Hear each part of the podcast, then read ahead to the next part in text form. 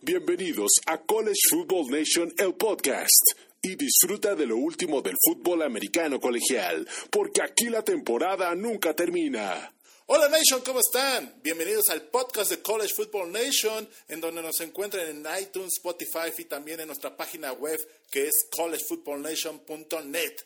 En este podcast encontrarás el audio de todo lo que está pasando en el fútbol americano colegial de la NCAA de los Estados Unidos, División 1, en donde vamos a analizar, debatir, les daremos todas nuestras opiniones personales. Bueno, comenzamos con el día de hoy. Hola Nation, ¿cómo están? Bienvenidos a College Football Nation, el podcast, y en esta ocasión vamos a hablar ni más ni menos de todo lo acontecido esta semana número 6.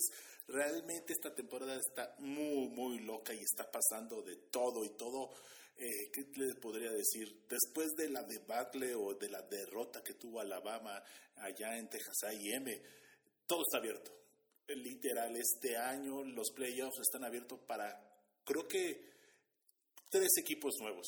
Así les digo, si de pronto todo se alinea como se está alineando, ¿no? Todo está muy, muy loco, muy extraño. Eh, y bueno, veamos, si quieren, empezamos ya el análisis. Empezamos primero con el análisis del juego del número uno que cae ni más ni menos en el estadio de Texas, AM, sí, el, Dios, eh, en College Station, Texas, en, cuando, en donde los muchachos de Nick Saban eran favoritos por más de dos touchdowns y altas bajas de 51 las altas se hicieron muy bien, sin problemas, pero lo que no cubrieron fueron los ni más ni menos. Crimson Tide no cubrió. Y eso que Alabama dominó el juego, ¿eh? Dominó el juego en yardas, en primeros y dieces y también balones sueltos. Que eso, al final, al cabo del resultado, eso fue la gran diferencia. Eh, Brian Sean eh, lanzó para 369 yardas, tres pases de anotación y un pase interceptado que fue muy costoso en la zona de anotación. Eh, y ni más ni menos Zach Calzada. Creo que Zach Calzada tuvo una gran actuación, hay que, hay que mencionarlo. Zach Calzada lanzó para 285 yardas, tres pases de anotación, un pase interceptado. Pero lo más importante aquí, ni más ni menos, fue la, la efectividad del rating de coreback. Eh, Zach Calzada lanzó o tuvo un rating del 90%. Y esa fue la diferencia a comparación de Bryce Young. Bryce Young sacó un 73%, que es muy alto, hay que mencionarlo. ¿eh? O sea, tampoco vamos a decir que no. Pero sino todo lo contrario. Eh, Calzada creo que se levantó con el pie derecho ese día y, dio todo lo que tenía que, dar. Y más que nada, eh, otra vez Zach Calzada confirma lo que se dio cuando fue el tema de reclutamiento con Zach. Zach eh, se veía que tenía talento, se veía que tenía un muy buen brazo, pero le faltaba el timing y le faltaba la puntería en muchas ocasiones. Y eso, había, eso era lo que habíamos visto de Zach Calzada estos juegos, ¿no? Cuando fue contra Colorado, eh, cuando perdieron contra Arkansas, un muchacho inconsistente, bueno, su primer año de ya de como titular como titular y todo, y pues se ve, ¿no? Al final al cabo se, vio eh, e, esa, esa, esa, esa parte, ¿no? Y bueno, y por el otro lado es Alabama. Alabama nos sorprendió principalmente por eh, algo que no pasa en las situaciones de, de cocheo, tomas de, malas tomas de decisiones en momentos claves. No entendimos por qué Alabama no corrió más, ni más ni menos que Bryce Robinson Jr.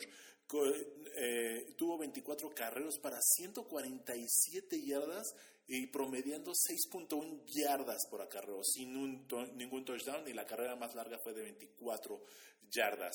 Y bueno, los receptores creo que hicieron un buen trabajo por parte de Alabama también. Eh, James Williams, eh, el proveniente de Ohio State, 10 recepciones, 146 yardas, 2 touchdowns. Eh, también John Mitchell, 7 recepciones para 88 yardas. Brian Robinson, 4 recepciones para 60. Eh, Rodel Williams, 2 recepciones para 28 yardas. O sea, no se vio mal. Lo que sí se vio tal vez un poco mal fue la defensiva. La defensiva de Alabama, aunque también, como, como les digo, Alabama, eh, ¿qué les podría decir? Pues así tan mal no se vio a la defensiva, eh, permitiendo en yardas totales a Texas A&M en 285, no, no, discúlpeme, en 379 yardas, cuando ellos hicieron 522. Entonces ahí es donde empiezas a ver, ¿cómo 522 contra 379? Bueno, también hubo jugadas claves en, el juego, ¿no? Texas AM empezó dominando el juego, 17-7 en el primer cuarto, después se fue 24-10 el medio tiempo y todos pensamos, ah, bueno, Alabama se va a recuperar, no va a haber ningún problema. Y bueno, y hicieron los ajustes necesarios realmente, y aquí es donde se ve, en el tercer cuarto, eh, metió, Alabama ganó 14-7 y después 14-10 en el cuarto cuarto. Pero la diferencia fue que Alabama metió un touchdown y Texas me respondía inmediatamente. Eso fue clave y creo que lo que los mató y creo que ya donde mucha gente empezó, empezó a ver eso de que, ah, caray, los Aggies creo que vienen en serio en esta ocasión, es ni más ni menos cuando fue la anotación en el, en el cuarto cuarto y los Aggies se la regresaron, les regresaron el kickoff de anotación en forma inmediata. Entonces ya se habían emparejado, eh, habían aprovechado el bloqueo de patada que eh, hicieron eh, la anotación Alabama, pero los equipos especiales los mataron. Y, bueno, los equipos especiales de los Aggies fueron los que dieron mucho que hablar. Al final, al cabo, ganaron con una patada de gol de campo faltando segundos y dieron la voltereta al final, ¿no? O sea, le dieron el resultado final. Y como les digo, Bryce Young, ese pase interceptado en la zona de anotación fue muy, muy importante al final, al final del juego, porque pues la diferencia, si se dieron cuenta, eh, fueron por tres puntos. Si hubiesen anotado, tal vez hubiesen obligado a, a, a Zach Calzada a buscar la anotación, a irse a tiempo extra y quién sabe qué hubiese pasado, porque ya Alabama ya había agarrado un ritmo ofensivo muy importante que en donde no los podía parar. Y bueno, también Zach Calzada en el cuarto cuarto empezó otra vez a funcionar. Eh, dejó de funcionar en el segundo y tercer cuarto, como que regresó a ser el mismo Zach Calzada, pero ya en el cuarto cuarto generó un drive para empatar el juego impresionante, la verdad, lanzando un pase preciso. Ahora sí, faltando dos, tres segundos de que le golpearan en la rodilla izquierda, lo cual salió eh, eh, con ayuda, con asistencia. No sé qué le hicieron en la camilla o en la tienda de medicina de, doctores que tienen ahí, que regresó al juego y pudo ni más ni menos llevar a los Aggies a ese gol de campo importante. Pero bueno, este, este juego resultó muy cardíaco, muy emotivo, muy, muy emocionante, la verdad, para toda la gente que lo vio. Yo estaba viendo el de Nebraska contra Michigan eh, y cuando empecé a ver el resultado, ah, y después le tuve que dar la vuelta, o sea, después estaba eh, una serie, una serie, una serie, una serie, una serie Nebraska, una serie Alabama, una serie, y así estaba, así me la estaba llevando, ¿eh? una jugada, una jugada, una jugada, jugada, porque realmente el juego estaba muy bueno por ambas, por ambas partes y principalmente ver que Alabama cayera, se rompieron muchos récords, se rompió ni más ni menos que el 100 juegos en forma consecutiva de victorias de Alabama contra equipos no rankeados, eso creo que hijo, va a estar bien, bien complicado que alguien lo vuelva a superar, más que nada por la situación en que estamos y todos los cambios que ha habido por el tema del de, Portland Straswell y, y, todo esto, y el NIL, eh, todo esto ya cambió mucho el fútbol americano, entonces eh, esto pasa, ¿no? Y la última derrota, ni más ni menos que tuvo Alabama contra el equipo no rankeado, eh, fue en el año del 2007. Con eso les digo todo, en el primer año de, eh, este eh, Nick Saban contra la Universidad de Louisiana Monroe. Entonces, o sea, vean eso, ¿no? O sea, 2007, yo no creo que a Nick Saban le dé la vida otra vez para poder llegar a esos 100 a, esos 100, a esas 100 derrotas, a esas 100 victorias en forma consecutiva y creo que a nadie, la verdad. O sea, el siguiente que le seguía en forma consecutiva de no rankeados era Clemson con 28. Con eso les digo todo. Y perdieron contra Northwestern hace tres semanas. Northwestern contra North Carolina State hace tres semanas. Entonces con eso les digo todo. Pero bueno, esto cambia todo, realmente cambia el espectro que teníamos de los playoffs. Claro, ya, por supuesto, ya Georgia es el nombrado número uno. Eh, Iowa, que es el, uno de los juegos que vamos a platicar ahorita, también ya es nombrado número dos y así sucesivamente, ¿no? Pero bueno, esta semana el número seis estuvo loquísima y ni más ni menos. Ahora Ahora vamos a hablar ni más ni menos que del Red River Classic, el shutdown del Red River. O sea, increíble juego. Realmente creo que pasó de todo y también esto refleja muchísimo lo que está pasando o lo que le pasó, ni más ni menos, o lo que está pasando en la temporada de los Longhorns. Empiezan muy bien, muy activos, muy despiertos, muy todo y después se caen. Se caen de una forma impresionante en el segundo tiempo, porque el primer cuarto, más ni menos, para mucha gente pensaban que el juego ya estaba acabado desde el primer cuarto. Los Longhorns metieron 28 puntos a 7.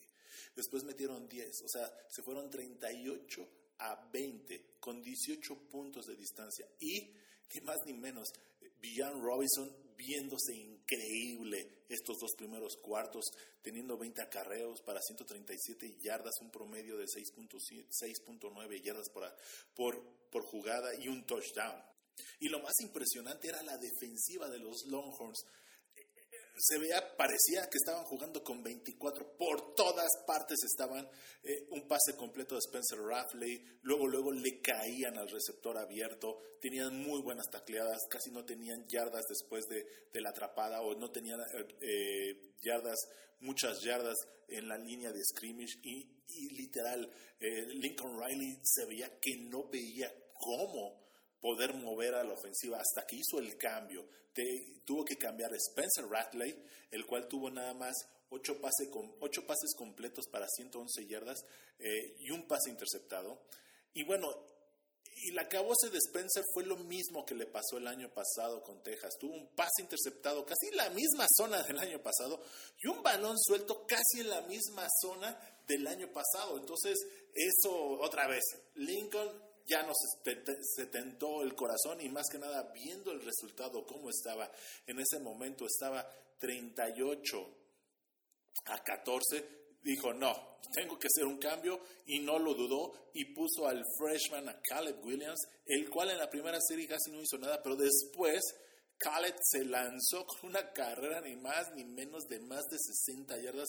Eh, de pronto se quitó al safety y de pronto dijo, no hay nadie, a correr y le metió el jet, ¿eh? o sea, le, le, puso el nitro y ninguno de los corners o safeties de los Longhorns pudo atrapar a Caleb Williams. Y luego también lanzó unos pases Caleb Williams impresionantes. Caleb Williams tuvo un juego decente, la verdad, pero para hacer su primer juego y en este, en este en escenario, que pues ahora sí en el Cotton Bowl, lleno, la gran rivalidad, eh, tú lanzó para, 100, para 212 yardas dos pases de anotación y lo más importante es el rating de coreback. Lanzó para 98%.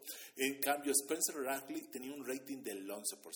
Y bueno, por el otro lado, Casey Thompson, eh, igual.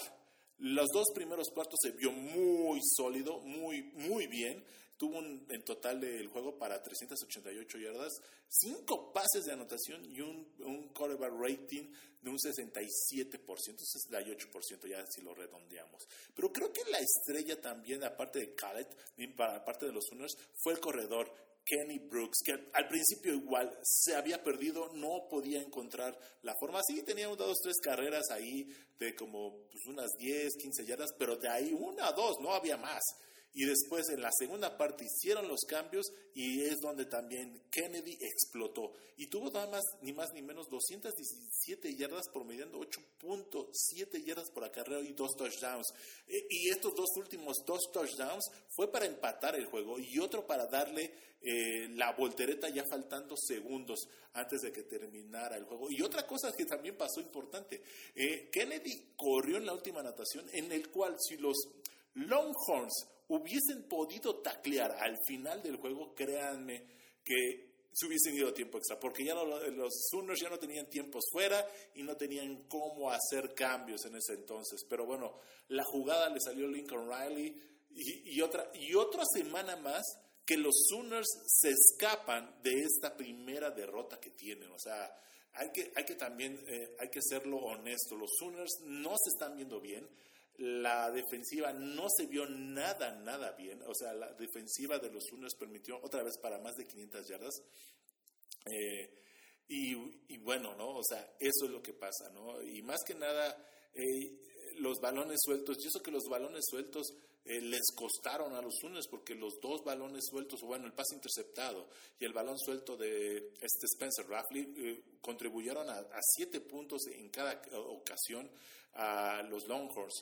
Pero bueno, tuvieron que echarle un montón y las cosas que los Longhorns no ayudaron o no no hicieron el switch, fue en el segundo, en el segundo, segundo medio y el cual se vio reflejado.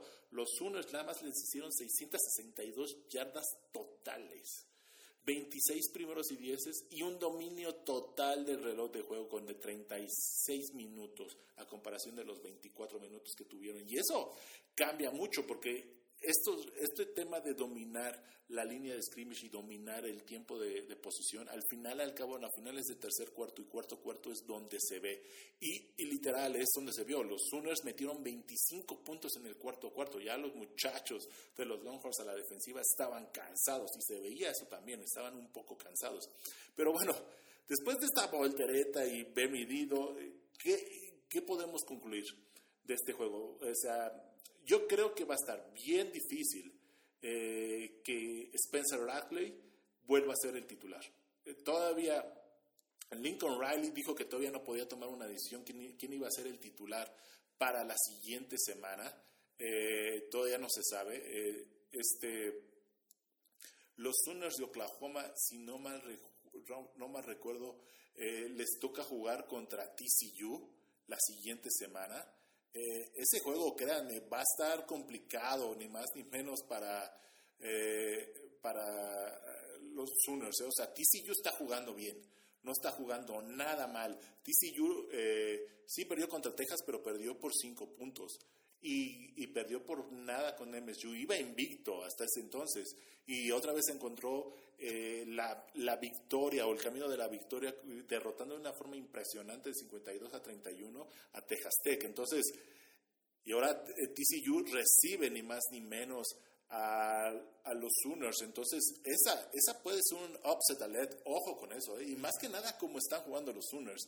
Y bueno, y veamos quién juega de coreback. Tal vez Spencer todavía siga abriendo el juego, pero eh, la presión está encima de él. Yo no veo cómo eh, Lincoln, Riley ya lo aguante más. Si ya lo cambió y está jugando Khaled y jugó bien y le sacó el juego eh, viniendo de la banca, yo creo que Khaled podría, si no, si no pienso mal, podría ser el titular de este juego. Pero bueno, veamos qué pasa. Eso, eso ya es decisión ni más ni menos de Lincoln Riley. Y bueno, ahora sí, analizando el juego de la semana que nosotros habíamos dicho, el juego de, de Penn State visitando a los Ojos de Halcón, créanme que tampoco decepcionó, fue un gran juego, como lo dijimos, iba a ser un juego defensivo, un juego complicado para Penn State y Iowa al mismo tiempo. Eh, pues eh, como les dijimos, el juego Iowa estaba con menos 2.5 y ganó apenas por 3 puntos. Entonces apenas Iowa cubrió la línea. Altas, bajas, 41 y apenas fueron altas con un 43 puntos. O sea, casi nada. ¿eh? O sea, es, fue impresionante y fue muy buen juego. Como les digo, fue muy defensivo. Y una de las cosas que, bueno, pues tal vez a la gente eh, que no pudo ver el juego completo. Es, eh, eh, Penn State dominó al principio y se veía Penn State moviendo el balón. Los dos primeros, el primer cuarto creo que fue el mejor cuarto de Penn State, se fue arriba 14-3 y parecía en ese entonces, cuando iniciaba el segundo cuarto, que los ojos de Halcón iban a tener problemas al detener a los Leones de Nittany y ajustaron perfectamente para poder detener a Sean Clifton y por aire y por tierra, porque al final al cabo Sean Clifton eh, fue el líder corredor de Penn State. Con eso les digo todo. Eh, y desgraciadamente para Penn State, Sean se les lesiona faltando dos, tres minutos en el segundo cuarto. Sale eh, ahora sí al, vestidor y regresa ya totalmente desequipado. Y ahí creo que fue el cambio, ¿no? Y, y, pusieron ni más ni menos al coreback titular a Tawan Robertson. Y, bueno, sí, Tawan quiso hacer lo que pudo y, lo intentó. Y, habrá mucha gente de Penn State que dice que cómo es posible que no tengan un coreback sustituto que les ayude a mínimo darle este esta ayuda, ¿no? O sea, cuando entró Robertson, realmente el equipo se vio muy, muy mal. O sea, ofensivamente no carburaba, no fluida, no fluía nada. Pero bueno, cabe recordar algo para la gente tal vez no sepa, es el coreback sustituto de Penn State, es ni más ni menos, es este, no es Robertson, es Will Levis que es ahora el coreback titular de los Wildcats de, Kentucky, que hizo el, se, puso, se metió al portal de transferencia y se cambió el año pasado. Entonces, con eso les digo todo, o sea, y ahorita los Wildcats están invictos y tuvo un juegazo. Este, bueno, Luis no tuvo un juegazo, no cometió errores.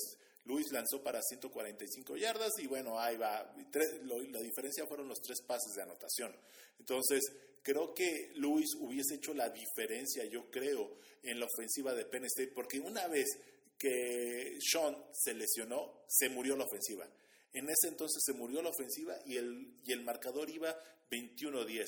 Y bueno, ya era cuestión de tiempo que la ofensiva de los ojos de halcón le encontrara la forma a la defensiva de Penn State. Aguantó eh, hasta la mitad del cuarto cuarto, ya es donde se vino la debacle y vino ya eh, pues cómo, cómo, se dieron los resultados. ¿no? El juego, como les digo, fue muy parejo, yardas totales 285 contra 305 yardas favoreciendo a Iowa, pero también una de las cosas que les costó mucho fueron los balones sueltos.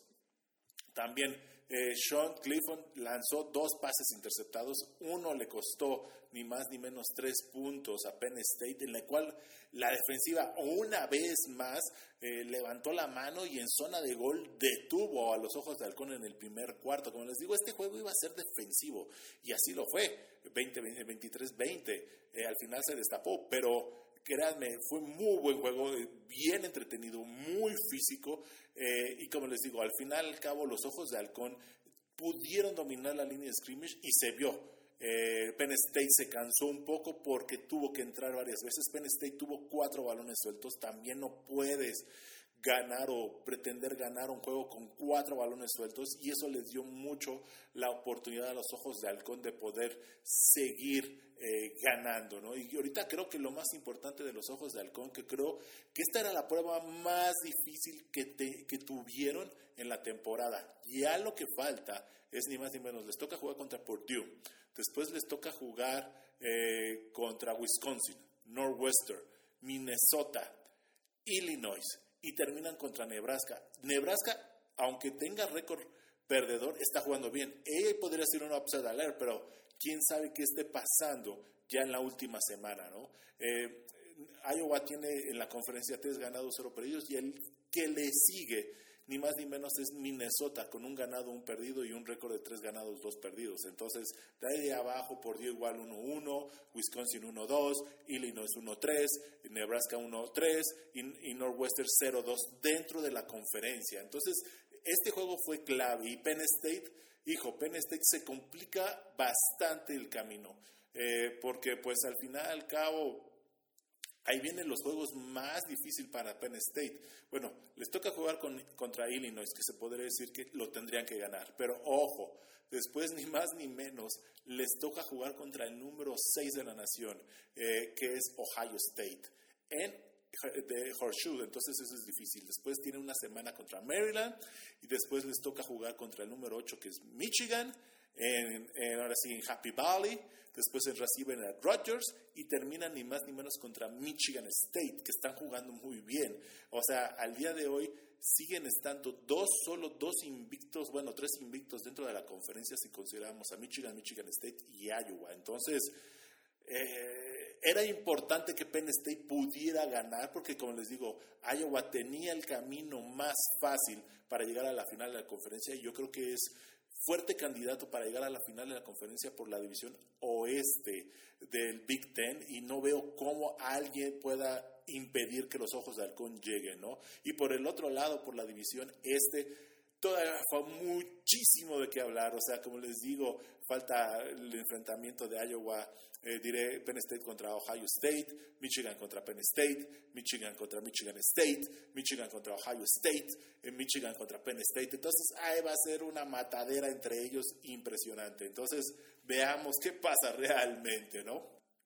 Bueno, también el otro juego que analizamos y vimos ni más ni menos, y que les dijimos que iba a estar muy bueno, es eh, la visita de los Michigan Wolverines a Lincoln, Nebraska, visitando Nebraska, ni más ni menos, y donde, hijo, se hizo de la, de la noche a la luz para Nebraska, y fue una derrota dolorosísima para los Cornhuskers, y de una forma, tal vez una victoria donde demuestran el carácter también los Wolverines. Eh, ni más ni menos el coreback Kate McMara lanzó para 255 yardas, cero pases de anotación y un pase interceptado, pero por el otro lado, Adrian Martínez creo que dio una cátedra de lo que le... Que, ¿Qué puede ser o qué pudo haber sido su carrera universitaria si no si tuviese las inconsistencias que tuvo en el juego? O sea, en los dos primeros cuartos casi no hizo nada. El tercer cuarto explotó la ofensiva y el cuarto cuarto igual.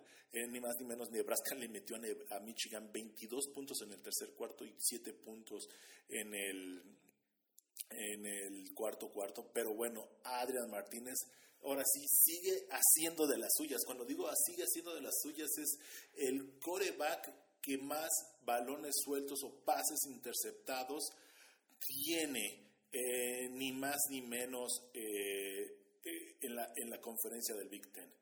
Una vez más, Adrian Martínez suelta el balón dentro de la yarda 40 o 30, no me acuerdo bien, de Nebraska, faltando menos de dos minutos para que le dé una oportunidad a Michigan de llevarse la victoria faltando segundos 32 a 29. Y una durísima derrota para Scott Frost de Nebraska que creo que ya había encontrado, bueno, no creo, ya había encontrado la forma de moverle el balón a la defensiva de Jim Harbaugh, que ya no le encontraba la forma de cómo, sino que Adrian Martínez, otra vez, como les digo, su historia ha sido un coreback que tiene muchos problemas para eh, no tener balones sueltos. Ese es el problema. Balones sueltos cuando corre. Los pases citados uno lo entiende. Ni más ni menos. Ariel Martínez lanzó para 291 yardas, tres pases de anotación.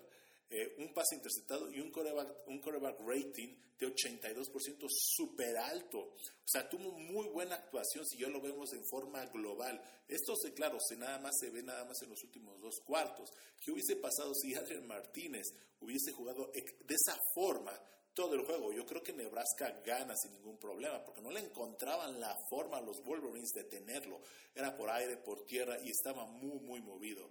Y bueno, ni más ni menos, como lo habíamos dicho, Michigan se casó por el, ataque terrestre y ni más ni menos eh, que pues le funcionó. Al final, al cabo, ellos saben cuál es la forma de poderlo hacer y la caminita, y ellos hicieron 204 yardas por tierra, que eso fue muy bien, y ni más ni menos que Hassa Hankins, eh, su corredor titular, eh, hizo 21 carreras para 123 yardas, dos touchdowns, promediando 5.9 yardas por acarreo. Y eso que también vamos a mencionar algo. Michigan en el segundo cuarto tuvo, se podría decir, eh, la repetición instantánea no estuvo a su favor. una carrera ya faltando segundos antes de que terminara el segundo cuarto y creo que también eso fue clave para que le dieran un poco más de vida a los Cornhuskers. Eh, a, segundos, eh, bueno, a milímetros de llegar a la anotación. Habían marcado eh, los referees que se había llegado, hicieron la repetición y dijeron que no, que milímetros. Luego, en cuarta oportunidad de ese mismo drive, en, en cuarto y gol, Jim Harbaugh se la juega, le dan el balón ni más ni menos a Hansan, pero desgraciadamente al coreback McMamara, el centro lo pisa, hace que haga down por milésimas de segundo antes de, antes de entregarle el balón a, a Hankins, que desgraciadamente había, había corrido, pero igual, la regla estipula que todos los touchdowns tienen que ser revisados y aquí lo revisaron y se echó para atrás. Entonces, Jim Harbaugh se tuvo que eh, conformar con un gol de campo. ¿Qué hubiese pasado si se hubiesen ido 17-0? No sabemos realmente. El juego tal vez hubiese sido distinto, tal vez eh, moralmente los Cornhuskers no hubiesen podido hacer lo que hicieron en el tercer cuarto, o no se les hubiese ni más ni menos complicado el juego a, los Wolverines, que ya lo, se, lo tenía, se veía que lo tenían controlado, pero no, nada que ver, o sea, los Cornhuskers vinieron de atrás, ni más ni menos les hicieron 431 yardas eh, totales, ¿no? Pero bueno, otra vez, los balones sueltos por parte de Adrian Martínez fueron los que mataron las aspiraciones de Nebraska una vez más. Y esto es lo que pasa. Y yo lo que estoy viendo es que tal vez después de esto, eh, ni más ni menos Nebraska vaya a hacer un cambio de coreback. Y esta es una de las cosas de que Scott Frost siempre se ha casado, siempre se casó con Adrian Martínez, nunca, yo nunca lo he visto que cambie de coreback, no importando la actuación que tenga Scott Frost eh, siempre se casó con Adrian Martínez, eso habla bien, ya habla mal, porque Adrian Martínez no ha tenido tan buenos años, ¿no? Eh, solo el año de freshman estuvo muy bien, para ser freshman lanzó bastantes, después tuvo un muy mal año en su año sophomore y en el, el junior, ahí va, se podría decir, y este año que es su senior, realmente no. Entonces, eh, se casó y se casó con este coreback y este coreback desgraciadamente le provoca muchos balones sueltos en momentos clave que repercuten en el marcador final y bueno, así pasa en el fútbol americano colegial. A veces uno se casa con un coreback y pues ni modo, a veces no se dan las cosas como uno piensa que se deben dar. Y bueno, ya para no hacer el podcast largo, también vamos a hablar un poquito ni más ni menos del juego del viernes por la noche que les comentamos, la visita de los eh, Cardinals Stanford a Sun Devil allá en Temple, Arizona, donde literal los Sun Devils dominaron desde el primer drive. Eh, yéndose 14-7 en el primer cuarto, después 7 puntos en el segundo, otros 7 puntos en el tercer cuarto, 28 a 10 en el tercer cuarto y ya. Ya no pudieron hacer más. Eh, el quarterback de los Cardenales de Stanford tuvo una muy buena actuación, Tanner McKee lanzando para 356 yardas, un pase, un pase de touchdown, pero desgraciadamente tuvo tres pases interceptados que se vieron también reflejados en el último touchdown y por parte de los Arizona Cardinals, J.D. Daniels lanzó nada más para 175 yardas, cero pases de anotación y cero pases interceptados. Lo importante de esto era la victoria que necesitaba Arizona para seguir peleando dentro de la división sur del Pac-12. ¿Por qué? Porque la semana también pasada los Utes de Utah le ganaron a los troyanos del sur de California para eh, seguir peleando. Y ahorita ya está la carrera, se podría decir, en dos bueno, en tres equipos. Está Arizona State invicto dentro de la conferencia, tres ganados, solo perdidos. Despuésito juega contra los, los de Utah, dos ganados, solo perdidos. Y los Bruins de UCLA, dos ganados, son perdidos. Ya de ahí en fuera ya creo que ya no hay cómo alguien más compita dentro de la división. Pero bueno, la siguiente semana, y es uno de los juegos que vamos a analizar, es Arizona State juega contra los Utah. Y creo que ese juego va a definir ya literal quién puede llegar a la final de la conferencia por parte de la división sur del Pac-12. Entonces va a estar muy, muy bueno ese juego. Tal vez no está mencionado para mucha gente, pero este ya se podría decir que es el que va a decir quién va a llegar a la, a la, a la final en la conferencia del Pac-12 de este año por parte de la división sur. Y bueno, uno de los upsets de la semana, ni más ni menos, y creo que a todo el mundo eh, nos sorprendió, eh, fue que Virginia Tech eh, levantara la mano y se llevara, se llevara una derrota, pero bien, bien complicada con la visita de Notre Dame. Notre Dame sufrió bastante esta semana para lograr la victoria y principalmente sufrió porque pues eh, al principio Jack Cohen no funcionó como tenía que funcionar. Y Virginia Tech iba ganando. Entonces, este, Brian Kelly tuvo que sacar a Jack Cohen, donde no, no daba una, y tuvo que ni más ni menos que meter al quarterback freshman, eh, Tyler Butcher. Creo que él va a ser el futuro de Notre Dame, es novato y, y no se vio tampoco nada mal. Después eh, eh, jugó bien el segundo y tercer cuarto y en el cuarto cuarto igual. Se trabó, tuvo pases interceptados, y tuvo que entrar Jack Cohen a rescatar el barco. Entonces yo creo que Notre Dame va a estar con el sistema de dos corebacks al mismo tiempo para seguir, seguir llevándose victorias principalmente. O sea, le costó muchísimo trabajo eh, esta, esta victoria por parte de los peleadores irlandeses de Notre Dame. Y bueno, tienen que seguir dando batalla porque como se están dando los resultados, esa derrota que tuvo contra Cincinnati, le, claro, le va a pesar, pero le puede ayudar si Cincinnati sigue invicto. Y como está la conferencia del ACC, creo que podría todavía levantar la mano.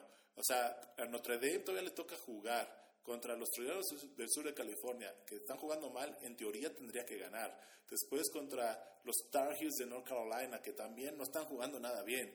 Después contra la Naval, el gran clásico. Virginia, eh, Georgia Tech y terminan contra Stanford. Entonces, se podría dar un resultado. Ahorita con la derrota de Alabama, todo se abrió, todo puede pasar.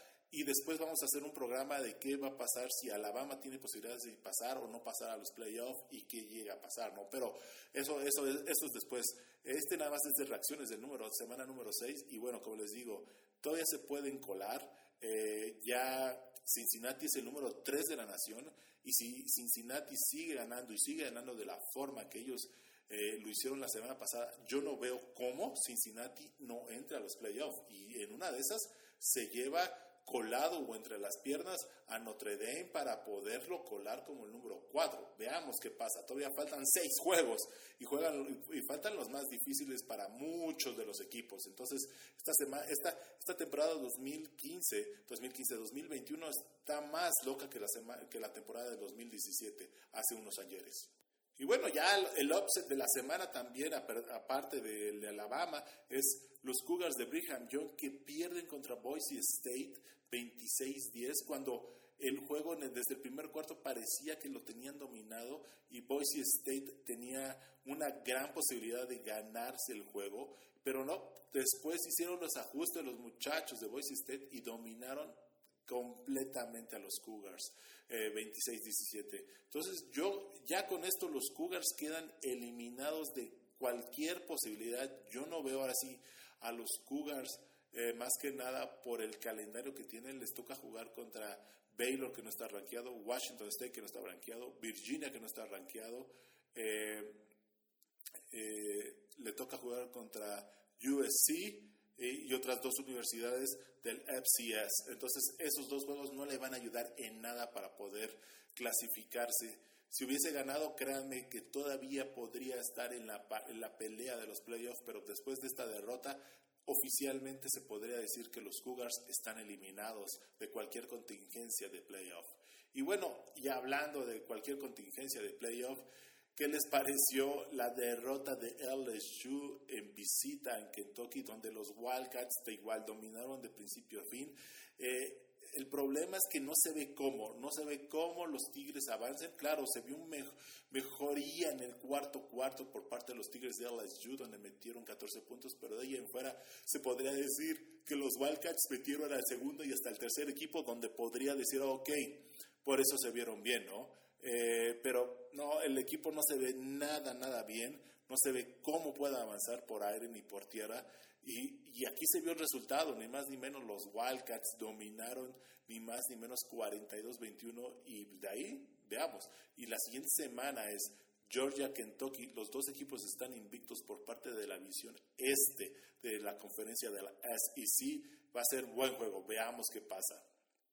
Y bueno, para acabar, ni más ni menos, aunque ustedes no lo crean, eh, hay que mencionarlo y hay que felicitar a los Damon Deacons de Wake Forest. Estos muchachos están invictos, son el mejor equipo dentro de la conferencia del ACC y por supuesto dentro de la división Atlantic, con cuatro derrotas, cuatro ganados, cero perdidos, discúlpenme, dentro de la división.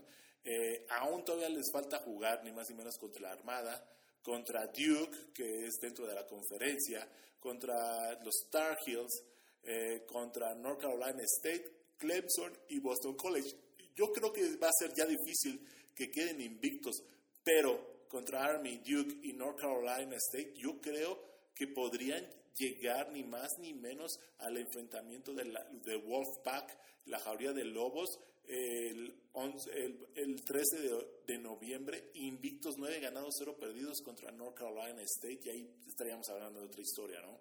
Pero vean eso, y creo que pues, es una gran, gran felicitación por parte de los Damon Deacons, donde yo los di como literal, persona, equipo que no podría tal vez ni llegar al tazón. Y ahorita ya están eh, con números para llegar a, tazón, tienen un récord global de, cero de 6 ganados, 0 perdidos, ya están oficialmente con la invitación, todavía no se sabe a qué tazón porque depende cómo quede al final de la temporada, pero si sigue así, uff, podríamos ver ni más ni menos a Wake Forest en la final de la conferencia, que creo que nadie, nadie había hablado de eso. Y ni en los sueños más remotos de ni, ni siquiera de los muchachos de Wake Forest hubiesen pensado que este año podía llegar a la final de la conferencia en una forma tal vez invicta. Todavía falta mucho, faltan seis juegos y como les digo, faltan los más difíciles. Pero bueno, al día de hoy así está el calendario de los Damon Deacons de Wake, Forest. Y bueno, Nation, ante todo, pues muchísimas gracias por seguirnos en este podcast. Acuérdense que estamos en varias redes sociales, eh, estamos en iTunes, iHeartRadio, eh, Amazon Music y Spotify. Acuérdense en suscribirse al podcast, compártelo con sus amigos y bueno, nos vemos para la siguiente semana. La semana 7 también está bien completa, no se la pueden perder. Nos vemos, chao.